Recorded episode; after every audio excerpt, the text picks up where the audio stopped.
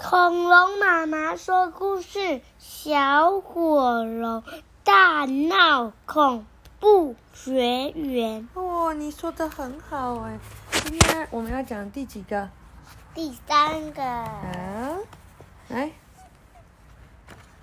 这时候，在大草原上，火龙妈妈推开家门：“我回来了。”一个身着古装、脚踏草鞋、腰间配着玩具剑的小男孩。跟着恐龙妈妈走进来，嗯，这孩子是谁啊？正在切菜的恐龙爸爸问。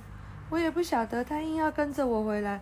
火龙妈妈耸耸肩，小孩，小男孩切菜。为什么这边是白色？这边这是葱啊，这边一边是白色，一边绿色。然后，小男孩立正宣布：“我是桃太郎。”火龙爸爸差点切到了，嗯嗯。爹，桃太郎就跑去抱着火龙爸爸，娘，然后又回来，回来抱着火龙妈妈。我终于有一个家了，啊，好莫名其妙。等等，火龙妈妈说：“你不觉得我们体型差太多了呢？”娘，我不在乎你有多胖，我不是说我胖这个事，我是说长相。火龙妈妈鼻孔喷出火花，你是人类，我是火龙，长相差那么多，怎么可能是母子？可是你捡到桃子了，火龙爸爸睁大眼睛说：“什么？你捡到桃太郎故事里的桃子？而且你打开桃子，让我掉了出来。”桃太郎说：“火龙爸爸问，你又没带刀，怎么切开桃子啊？”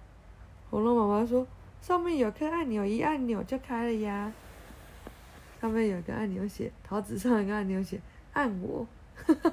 火龙妈妈红着脸看着天花板。娘，明你明明是把整颗桃子吃完后才发现我的。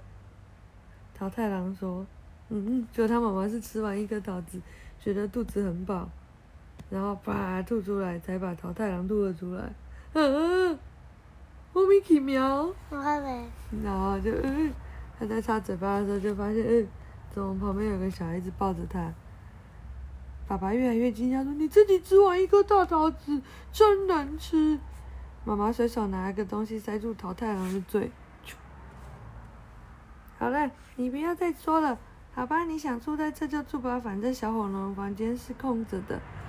孩儿叩谢爹娘，谢谢桃。然后桃太郎把电视遥控器吐了出，嗯，他妈妈刚刚拿。电视遥控器给他，然后火龙妈妈问火龙爸爸说：“这孩子讲话怎么这么老气呀？从古代来的嘛？”火龙爸爸端出晚餐对妈妈说：“你刚刚才吃下一颗大桃子，还吃得下晚饭吗？”那当然，火龙妈妈开心的说。